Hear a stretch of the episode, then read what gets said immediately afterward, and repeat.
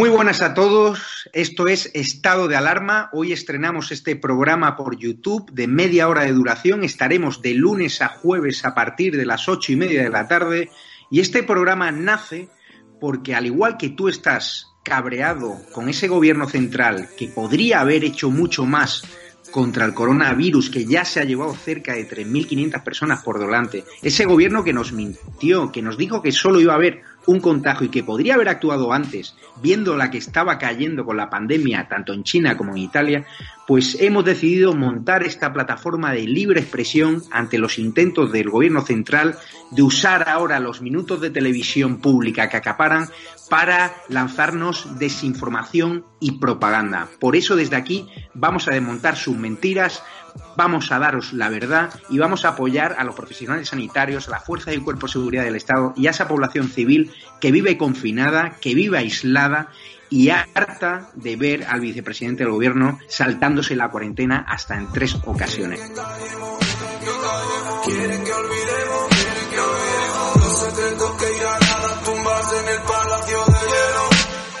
Muchas almas vuelan a diario, millones de velas en los santuarios, demasiadas cruces en el calendario, un país entero contra un adversario, hospitales con mares de voluntarios, todos los balcones llenos en mi barrio, aplausos que se escuchan hasta el planetario para ángeles vestidos de sanitarios. No se está costando respirar. Nuestro mundo paró de girar. Ellos no nos cuentan la verdad.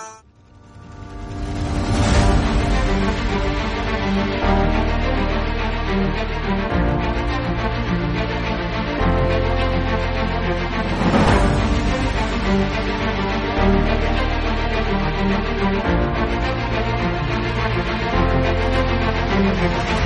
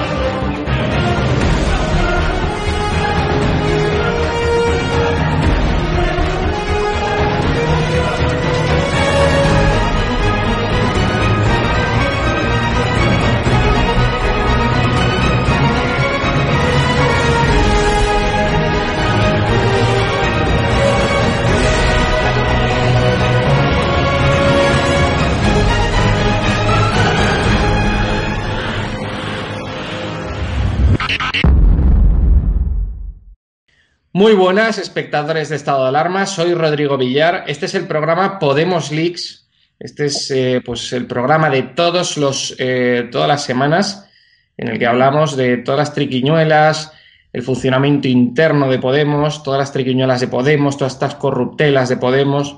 Se las vamos sacando poquito a poco en estos programas con la ayuda siempre de dos invitados, de dos grandes invitados, que siempre son miembros de Podemos críticos claramente con, Podemos actualmente, con la cúpula que dirige Podemos actualmente, o ex miembros de Podemos que los han expulsado o defenestrado de alguna manera, que ya hemos estado entrevistando alguna vez a alguna persona que ha pertenecido a Podemos y directamente los han expulsado de una manera pues lamentable, ¿no? Entonces, eh, hoy vamos a comentar noticias eh, pues muy importantes, titulares muy importantes sobre los pucherazos de Podemos. Un juez, recordemos, condenó a Podemos como partido por un pucherazo que dio en unas primarias en Madrid. Es decir, eh, vulneró un artículo importantísimo de la Constitución, que es el artículo 23, y eh, bueno, en el que se dice también y, en, el que dice que, todos los partidos tienen que tener un funcionamiento democrático, eh, todos los partidos legales que quieran funcionar en el juego político y democrático tienen que tener un funcionamiento interno democrático. Nunca puede ser dictatorial, nunca puede ser a dedazo, nunca se pueden hacer pucherazos, ni amañar elecciones internas, ni, ni hacer eh, fraudes internos, ¿no? De alguna manera. Entonces, hoy vamos a tener con nosotros eh, a José Antonio Terrones, que está con nosotros todas las semanas, es miembro de Podemos y que está, pues, eh, ya os digo, todas las semanas con nosotros comentando las principales noticias que tienen que ver con Podemos. ¿Qué tal, José Antonio? ¿Cómo estás? Eh, pues como siempre, encantado. y sobre todo, aunque cada semana es lo mismo con el invitado que tenemos hoy, una persona a la que aprecio enormemente, sinceramente. Y tenemos también con nosotros a José María Martín eh, Duñac, eh, que, es miembro de Podemos, sigue siendo miembro de Podemos, sigue siendo afiliado, militante, militante, de Podemos, del partido de, de Iglesias, en Cataluña. En Cataluña. Entonces ahora nos va a explicar, antes de meternos con el tema principal de los pucherazos, nos va a explicar un poco su experiencia dentro de Podemos y por qué actualmente es tan crítico con esta organización política y por qué es tan crítico con la cúpula ¿no? de, de Podemos. Así que, bueno, en primer lugar, le voy a dar paso a José María para que nos vaya comentando un poco pues toda su experiencia dentro de Podemos, como he dicho. José María, ¿qué tal? Bien, gracias por la palabra, por haberme concedido la palabra. Eh, llevo exactamente desde el año, bueno, desde los inicios. Eh, aquí en Badalona, al principio me enamoró. Se puede decir que el daño de un amor roto, de un amor no correspondido, lo que a mí me llegó a pasar. O sea, entro con muchas fuerzas, con muchas ganas, a trabajar completamente, pero claro, los acontecimientos que ocurrieron me fueron apartando cada vez más. Por un lado, ver cómo funcionaba Podem Cataluña, cómo una serie de personas se fueron apoderando del partido, gente que no lo considero preparadas para nada. Pero ahí están. ¿Por qué? Porque han debido ocupar un lugar que no les corresponde. Eso ya me dolió mucho en su momento. La creación de cuatro o cinco gestoras que han habido en Cataluña también han hecho mucho daño. Y ahí fue donde mi espíritu rebelde empezó a crecer. Con las primeras gestoras, cuando se cargaron al albano, yo no era albanista, porque ya se lo dije bien claro, porque yo siempre he sido crítico, y le dije, digo, si tú la fallas, irá por ti y te denunciaré en redes. Y así fue. Cuando se apoyó más en el independentismo que en el mismo partido, se lo dijeron claro, digo, Albano, la has cagado. Digo, no es la postura que debe tener Podemos como partido, ni como organización. Y ahí ya te digo que ahí, ahí fue donde todo empezó, donde ya me desato por completo. Es a raíz del catoplán. Ahí es donde yo ya veo de qué palo da Pablo Iglesias, de que mucho palabras, porque antes llegué a considerarme en tu momento pablista, lo que se suele llamar un pablista arrepentido. ¿Por qué? Porque me ha fallado. No se puede decir una cosa, predicar una cosa y luego hacer todo lo contrario de lo que estás diciendo. Nunca me moveré de Vallecas. Mentira. ahí lo tienes en tu casa. ¿Eh? Nunca aceptaré según qué cosas. Llegó a nombrar hasta lo de la calviva. ¿Dónde queda aquel Pablo? Aquel Pablo ya no existe. Ahora se ha acomodado al régimen y no sé qué demonios tiene ese régimen que a lo que entra dentro de las instituciones lo devora. Se lo come en pocas palabras. Mm. Ya aquí en Cataluña vimos esa evidencia del partido que yo figuraba en aquel momento, que era el PSUC. Yo soy un histórico. O sea, en, el PSUC ya con, la entrada de los verdes y los comunistas, cuando se adaptan a las instituciones, desaparecen. Y es el camino que, por desgracia, está llevando Podemos. El mismo. Eso es un campo. Y es lo que yo siempre he denunciado. Estamos cometiendo los mismos errores, nos guste o no nos guste. La gente no aprende de la historia. decía, José María, decía hoy, sí, decía hoy José Bono, el socialista José Bono, mm. eh, pues en una entrevista que le hicieron en televisión, decía que Podemos actualmente era un partido hecho a la medida de una persona o de un matrimonio. Exactamente. ¿Estáis de acuerdo con, con, esa, con esa afirmación de, de, Bono? De, de, los marqueses de, de, a ver si Galapagar. Eso, de Galapagar. Efectivamente. Pues, Antonio, ¿tú estás de acuerdo con eso?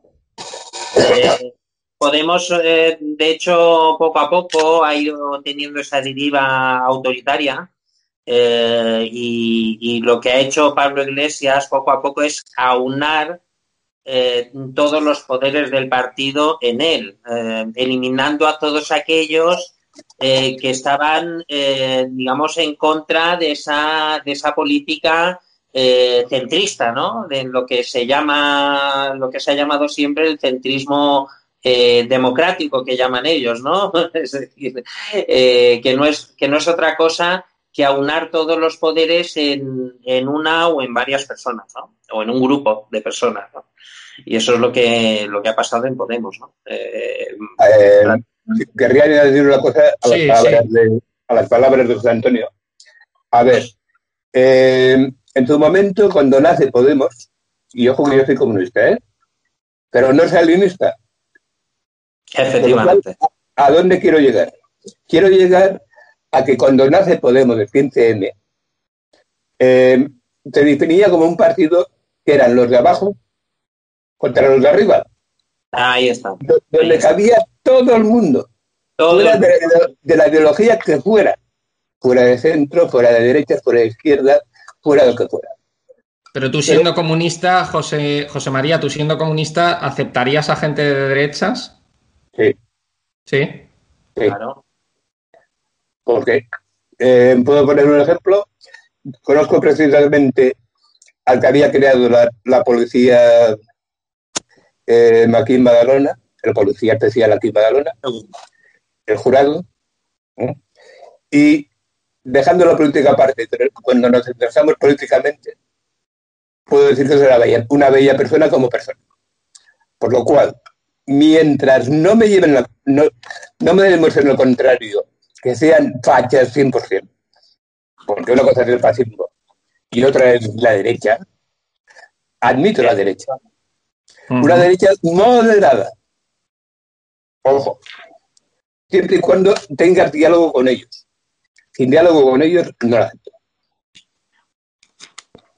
Decía, decía Pablo Iglesias, eh, ha salido hoy en, redes sociales, en una entrevista que le ha hecho Gonzo, eh, que es el nuevo periodista de, Salvados, de la Sexta, le preguntaba, ¿no? Y entonces Pablo Iglesias le respondía que no, no, que él pensaba que, que, el poder estaba en la política, pero que el poder no está en la política. Entonces, algunos, algunas personas en redes sociales le contestaban que a lo mejor el poder que él está buscando no se gana a través de un proceso democrático. Eso es lo que le respondían algunas, algunas personas, ¿no? Porque decía que, claro, el poder que él quiere. O sea, le contestaba a lo mejor de una forma eh, que a lo mejor pecó de, de inocente al responderle eso, pero, pero dijo que, claro, que él pensaba que el poder estaba en la política cuando el poder no está en la política. A lo mejor él fue a la política buscando el poder y no lo ha encontrado. Y hay gente que le, que le respondió que a lo mejor el poder que él está buscando, pues eso no se consigue a través de un proceso democrático. ¿Tú qué piensas de eso, José María? Pues mira, te lo diré bien claro. ¿Tú conociste a Pablo Iglesias en alguna ocasión? Sí, sí, sí, he hablado con él directamente, le pedí ayuda en tu momento para el sectorial de mayores de aquí de Cataluña. Sí. O sea, sí, conozco a Pablo y he hablado de, de tú a tú con él directamente. O sea, más claro no te lo puedo decir. Más fuerte sí, más claro no. Eh, ¿qué, quiere, ¿Qué quiero decir? ¿A dónde quiero llegar? Esta Perdona, eh, te interrumpo un momento, un paréntesis. Exactamente la cita literal de, pues, de este programa en el que participó con la Iglesias era, me he dado cuenta de que estar en el gobierno no es estar en el poder. Ah, mira, ahí justamente es donde quería llegar yo a la, al artículo que he leído hoy sobre él, que justamente era autorreflexivo, ¿eh? que hablaba solamente de ese tema, de que una cosa es lo que él se esperaba y otra con lo que se ha encontrado y cómo actúa. ¿eh? ¿Dónde está aquel Pablo Iglesias que corría a las barriadas? Ya no existe. Con lo cual se ha difuminado. Tú le pediste ayuda, me has dicho, hablaste con él y le pediste ayuda para, organizar a Podemos Cataluña. ¿Sí? cuéntamelo, cuéntamelo. ¿Qué tal, qué tal es Iglesias en las distancias cortas? ¿Qué impresión te da? Muy buena, muy buena. O sea, quizá em, él, hizo lo que tuvo que hacer, que fue derivarme a, su, a su segundo a bordo para llevar las cosas a, buen puesto. Lo que pasa es que después, ¿por qué no seguí con, el, con la sectorial de mayores? Muy sencillo, porque no estaba de acuerdo con la gestora que nos habían puesto. Con lo cual paré el proceso de creación del sectorial de mayores en Cataluña. José Antonio, ¿qué reflexión haces de, esta afirmación que hizo Pablo Iglesias en, este programa de la Sexta? Que dijo, pues eh. eso, que me he dado cuenta de que estar en el gobierno no es estar en el poder. O sea, a mí me parece una afirmación bastante siniestra, o sea, me parece casi dictatorial, ¿no? está insinuando que estaba buscando eh. un tipo de poder que no ha logrado conseguir a través de un proceso democrático. O sea, a mí me parece un poco grave. Posiblemente él lo que buscaba era precisamente eso, ¿no? Él, pensaba eh, que estar en, puestos de responsabilidad a nivel político eh, era algo así como mm, tener el the power, ¿no? Lo que se dice. es decir, el poder absoluto, poder eh, decir, hacer tus designios en, todo momento, ¿no? Eh, cuando en realidad un político no deja de ser un funcionario público, ¿no? O eso debería ser, ¿no? Es decir, una pieza más dentro de un dentro de un mecanismo más grande, ¿no? Eso deberíamos creernos los que estamos en política, ¿no? Es decir, una parte más de, un gran engranaje para conseguir, pues, el bien común, eh, para conseguir que la ciudadanía tenga mejores condiciones de vida, etcétera, ¿no? Es decir, eh, eso, eso creo yo, Sí, sí, no vamos a, no, no hablemos a la vez. Yo, aquí hago una pregunta, si me permitís. ¿Dónde queda el, el, mandar obedeciendo? Ah, no, ya. Eso ya se sabe. Bien, por Antonio, esa frase me la habrás leído miles de veces. Es que lo del mandar obedeciendo era incluso un manifiesto de Podemos, ¿no? Eh, madre mía, me voy a quedar. A ver, un José, segundo. eh, José- José María, Dime. eh, tú que eres crítico con la cúpula de Podemos y con, Sí. con Pablo Iglesias actualmente, ¿tú crees que, que, que lograréis dentro de Podemos apartar a- al matrimonio Iglesias Montero de la cúpula y, y conseguir lo que estáis esperando conseguir, que es democratizar más el partido, eh, dar voz a lo mejor a, a los afiliados, a los círculos de Podemos, etcétera? Eh, Eh, porque ahora, ahora tu labor exactamente en Podemos Cataluña, ¿cuál es? Actualmente soy militante más.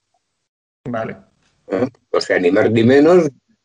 Eh, llevo aquí en Badalona lo que es las, reuni- las reuniones de medio ambiente, Ujú. pero ya está. Nada, no, más, no más allá. ¿Y qué Entonces, crees que tendría que pasar para que la cúpula cayera? ¿Qué crees que tendría que pasar para que la cúpula cayera? Ganar el juicio. ¿Perdón? Ganar el juicio. Ganar el juicio.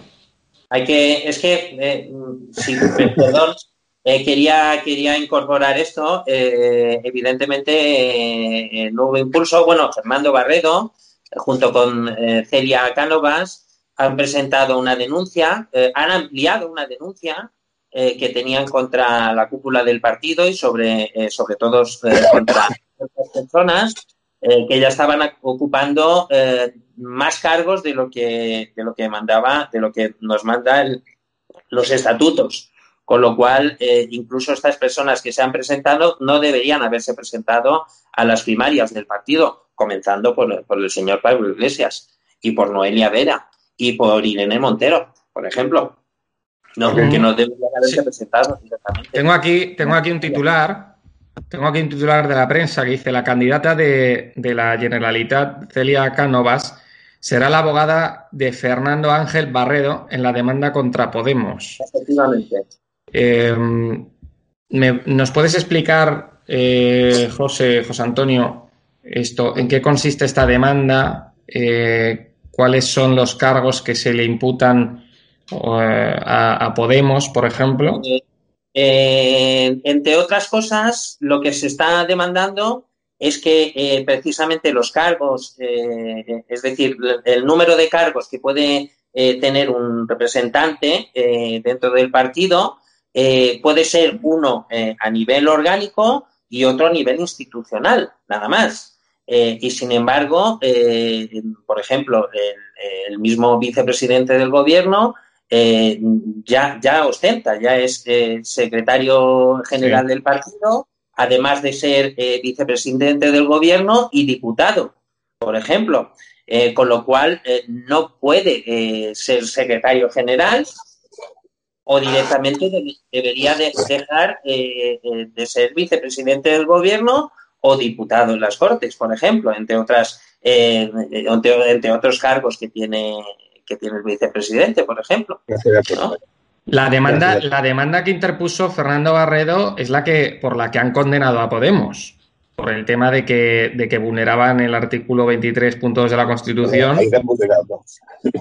porque han condenado, No, ya lo han condenado por esas primarias, es decir, eh, el, Bueno, el- el- el rival de Pablo Iglesias, que era Fernando Barredo, ¿no? en este Vista Alegre 3 de Podemos, presentó ante los juzgados de Madrid una demanda en la que solicita que se anulen esas elecciones primarias por incumplir la normativa interna y que se celebren unas nuevas, con garantía de los derechos de igualdad entre los candidatos, para lo cual plantea una fiscalización profesional externa e independiente y la comprobación y el escrutinio público de los resultados. Yo creo que, que esto cuando se haga un, eh, no solamente en estas primarias de Madrid, sino seguramente cuando se haga una comprobación y escrutinio de cómo se, haya, eh, cómo se ha realizado esas votaciones y demás, no solamente en Madrid, sino en el resto de los círculos de Podemos y el resto de las, de las provincias donde, donde está Podemos, va a salir, eh, va- se van a levantar muchas alfombras, ¿eh?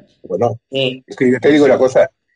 Eh, cuando se han hecho las últimas autonómicas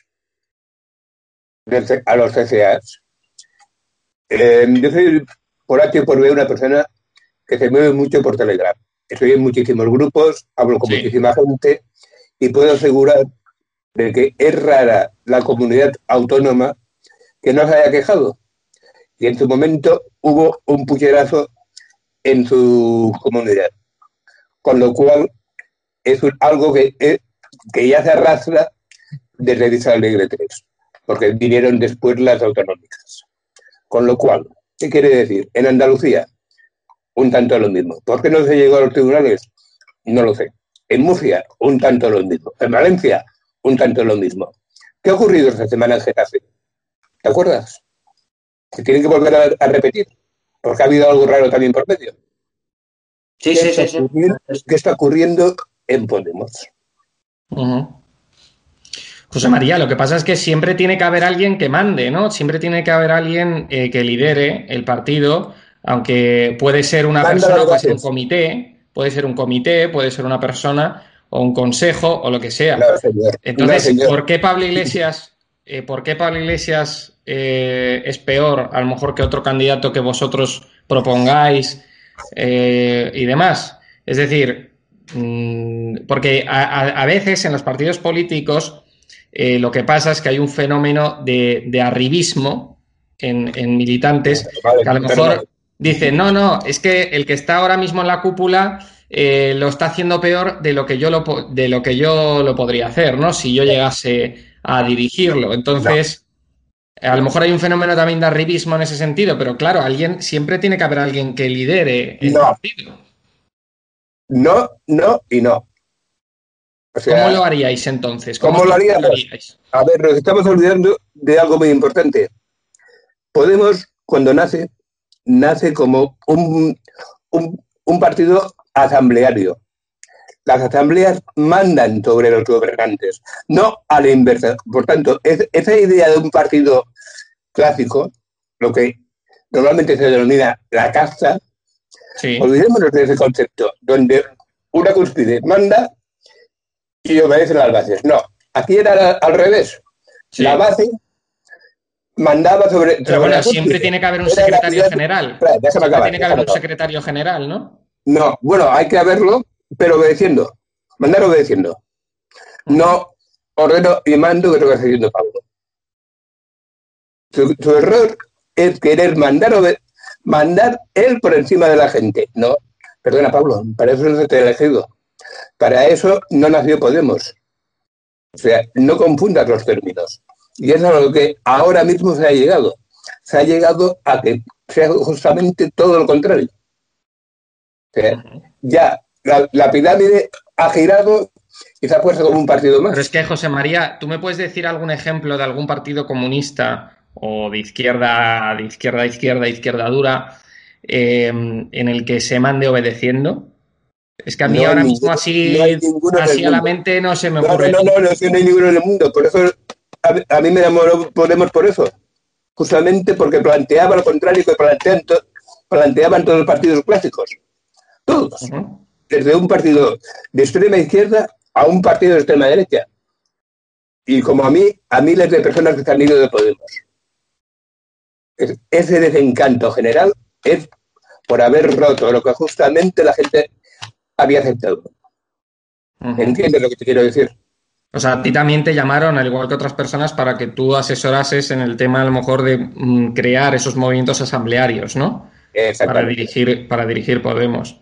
Actualmente tú, mm, igual que José Antonio, que siempre me dice todas las semanas que, que, sigue teniendo fe en Podemos, sigue teniendo fe en el partido, en que el partido cambie, etcétera. Y bueno, eh, nuestros, algunos de nuestros espectadores, la verdad es que muchas semanas le fríen a comentarios porque la gente eh, pues no se fía ni un pelo ya del partido de Iglesias, ¿no?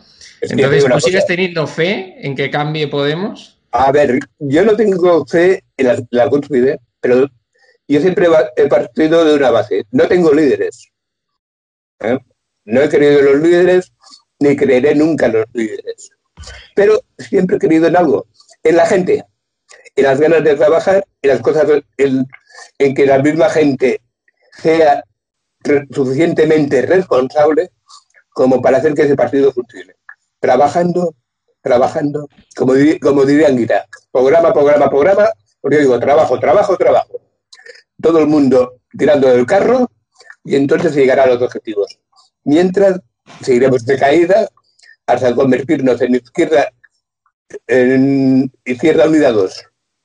Exactamente, porque tú qué es, es, lo que te quería preguntar ahora, ¿qué futuro le auguras a Podemos para, para las siguientes elecciones? Porque mm, se ha en, en, Galicia ha desaparecido. Bueno, espérate, que la de Cataluña.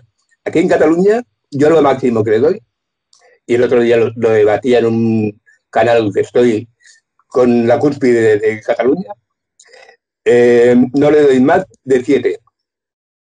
Con lo cual, ya ves tú lo vas a. ¿Cuánto? ¿Cuánto? Siete. ¿De siete? Sí. No le das más no de siete. ¿Y, ¿Y, alcanzó en su momento cuántos en Cataluña? Nueve. Nueve. Nueve. O sea, le resto dos, pero aparte es que en su momento había representación en Tarragona. Y en esta ocasión, supongo que en Tarragona no se va a sacar ni un voto.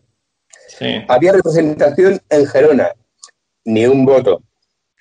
En Lérida, un tanto de lo mismo solamente va a salir en Barcelona y porque manda a Colau. Y porque la gente está con la Colau en Barcelona. Si no. ¿Tú crees que Ada Colau seguirá ganando? Sí. sí. La gente está contenta. ¿Tú, ¿A ti te gusta Ada Colau? Ni me gusta ni me disgusta. O sea, para mí es neutra. Uh -huh. O sea, yo estuve una temporada en un círculo de Barcelona, la conocí en persona, bueno, lo conozco en persona porque la he visto varias veces, hemos hablado varias veces, pero no. Si la tengo que poner en la balanza, se me queda la balanza igualada, ni hacia un lado ni hacia otro. No sé si me explico. Me, me, no se puede decir una palabra indiferente, pero no, no, no sé si en catalán vas a entender la frase que voy a decir. No empalpes. ¿Qué significa? Que no me hace el peso. Vale. otra, otra de las corrientes. Lo te lo explico un poco mejor. Sí. No, no, no, bien, bien. Vale. Otra, otra de las corrientes críticas muy importantes que ocurrieron, eh, que surgieron en Podemos fue la de la de um, la de Íñigo Rejón. Eh. La de Íñigo Rejón con más, eh, con más Madrid y más país, ¿no? Ahora mismo parece que, bueno, que está un poco de capa caída. Eh, no sabemos qué resultado va a sacar, pero parece que tampoco van a ser muy buenos. Fue la primera corriente así un poco más crítica con la cúpula de, de Pablo Iglesias.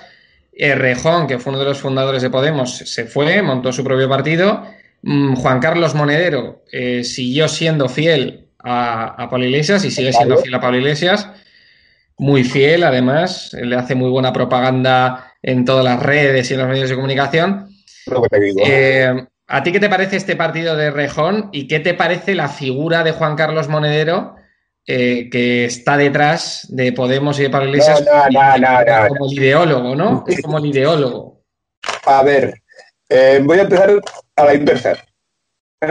En vez de empezar por, sí, por... por, por el Rejón, al cual, al cual, tengo el gusto de conocer en persona y haber, de haber hablado también con él, que en su día en Badalona le dije, digo, me, me, iría estupendamente que de en cuando en cuando sonrieras. Porque con esa cara de palo que lleva, no vas a ir muy lejos. Esas fueron las palabras que yo le dije. eh, vamos, primero con, vamos primero con Monedero. ¿Tú conoces eh, a Monedero? Sí, ¿no? También, también tengo el, el gusto o el discurso de conocerlo. ¿Eh? Eh, Monedero realmente es quien manda en Podemos. Monedero es quien manda en Podemos. Sí. sí. O sea, hizo que se apartaba, que se apartaba de la cúspide, pero realmente quien manda ser.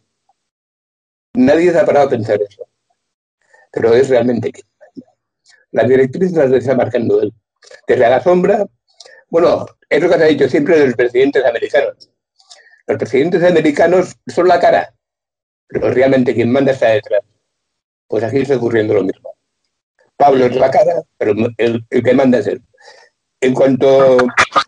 Hola. Hola, José Antonio. José Antonio, vete poniendo bien la cámara que, que, termine José María, que le estaba, estábamos hablando de un tema muy interesante de, de Juan Carlos Monedero. José María, sí. ahora, ahora la pantalla, tío. Sí, José María. Ahora vamos a. Estamos hablando, José Antonio, de, que Monedero es el que realmente manda en, Podemos. Me lo está comentando José María, que dice que el que realmente manda en Podemos es, es Monedero, que está ahí en las sombras, en bambalinas, entre bambalinas. Sí, muchos lo pensamos, sí. sí, José María, continúa, por favor. Sí, yendo al tema de más, en su momento apoyé más la, creación de la, la creación de más la veía como algo positivo, pero después cuando empecé a ver qué, senderos llevaban y qué caminos llevaban, que eran los mismos de Podemos, digo, no, ya todo. Y digo, estás equivocado. Digo, podías haber contado con mi ayuda, pero me, tiro para atrás. Digo, me quedo en Podemos, sigo luchando por Podemos y no me has convencido. Así es. ¿Y Monedero tú le conociste en persona? ¿Y qué te pareció personalmente? Prefiero no decir la palabra. Es que es curioso, ¿eh? eh José María, José Antonio, que cada vez que le pregunto a alguien por monedero, es que nadie, nadie ha dicho una palabra demasiado buena Es curioso. Hombre, eh, yo puedo decir alguna, ¿eh? Es más, te voy a añadir algo. Yo cuando empecé, y cuando empezó él, como no lo conocía tan a fondo, yo decía que yo era como, como monedero. Yo mismo era como monedero. Pero después, cuando empecé a ver de qué palo iba, digo, no, macho, no. Tú eres tú y yo soy yo y nunca coincidiremos. Yo soy más, yo soy más como, como el padre de Monedero, como su padre. más parecido al hijo. Yo soy más parecido al padre. que además, no, no, eh, bromas aparte, le conozco al padre de Monedero, he estado varias veces con él en su bar de Madrid, le hemos hecho varias entrevistas y es una bellísima persona, un hombre encantador y me he tomado ahí unas cervezas con él en su bar, encantadísimo de la vida, porque además es que pensamos políticamente muy parecido. Entonces, eh, nos llevamos muy bien en ese sentido.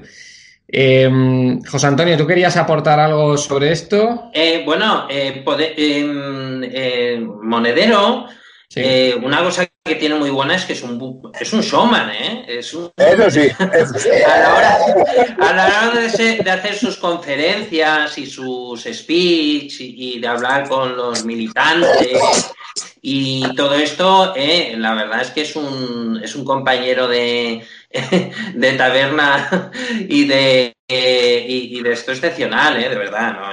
Es un gran monologuista.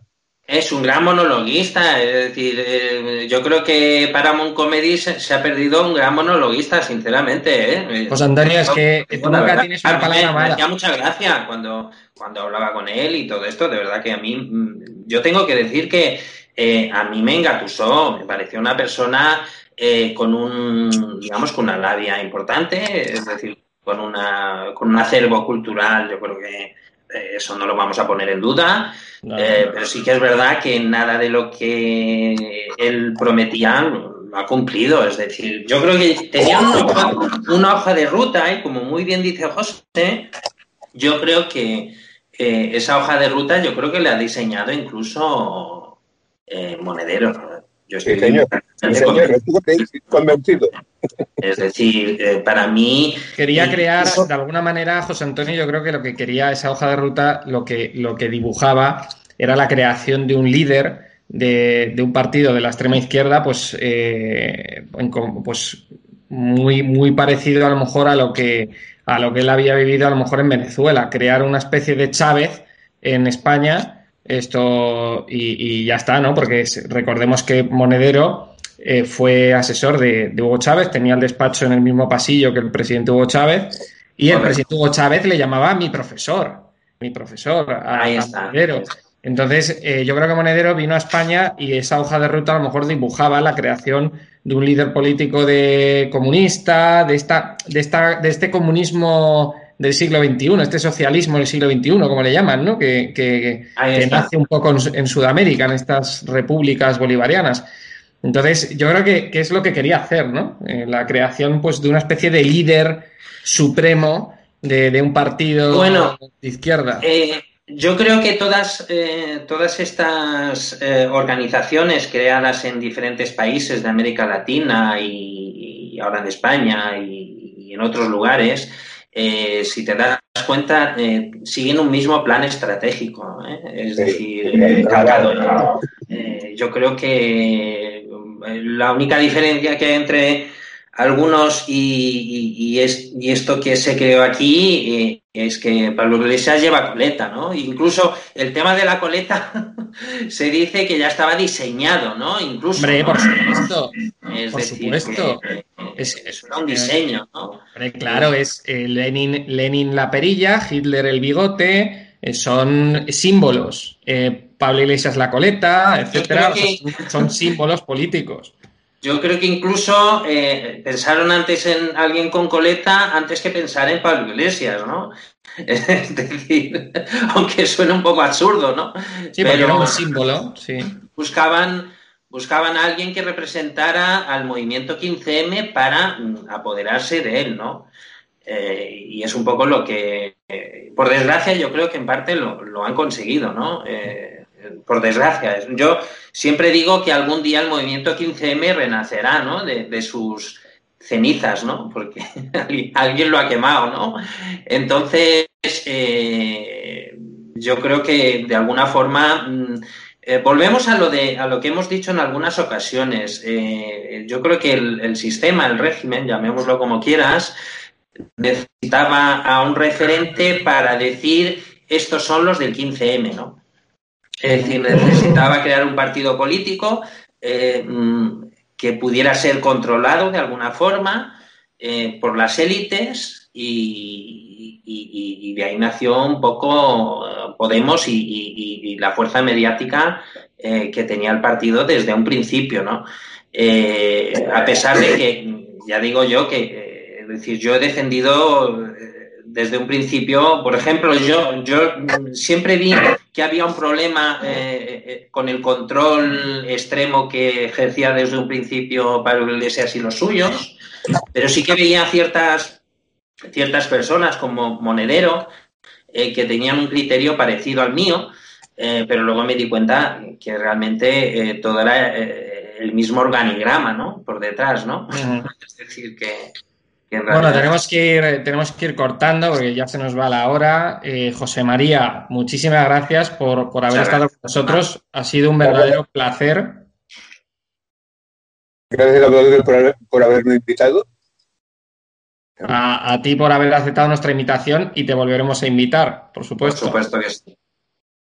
Muchas gracias. José Antonio, como todas las semanas, muchísimas gracias. Gracias a vosotros, de verdad, muy amables, por supuesto. Muchas gracias. Y a todos los espectadores de Estado de Alarma, muchísimas gracias por habernos visto. Este ha sido el programa Podemos Leaks. Hemos tenido con nosotros a José María Martín Duñac y hemos tenido, pues como todas las semanas, a nuestro habitual de nuestro programa Podemos Leaks, que es José Antonio Terrones. Hemos hablado de los pucherazos de Podemos. Eh, José María Martín, que es de Podemos Cataluña, también nos ha estado. José María Martín Duñac eh, gracias. Eh, nos ha estado comentando también esto, pues todo su experiencia dentro de Podemos, todo ese funcionamiento interno, su experiencia, pues cuando conoció a Pablo Iglesias, a Monedero, etcétera, su impresión actual de Podemos con la actual cúpula, que es muy crítico con la actual cúpula de Podemos, y nos ha dado también una serie de de impresiones personales, adelantos sobre cómo van a ir las elecciones para Podemos en Cataluña. Entonces, eh, pues nada, hemos hablado también de, esa condena a Podemos, eh, que le han condenado pues, por amañar unas elecciones, unas primarias en Madrid, ¿no? Han condenado un juez a Podemos como partido porque vulneró el artículo 23.2 de la Constitución española. Algo muy, muy grave. Así que muchísimas gracias por habernos visto. Un saludo a todos y viva España.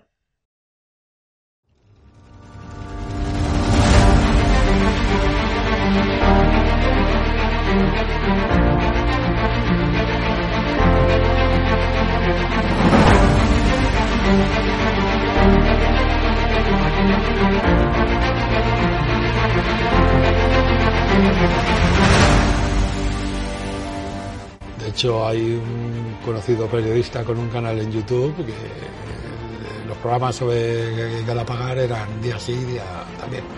¿Te refieres a Negri?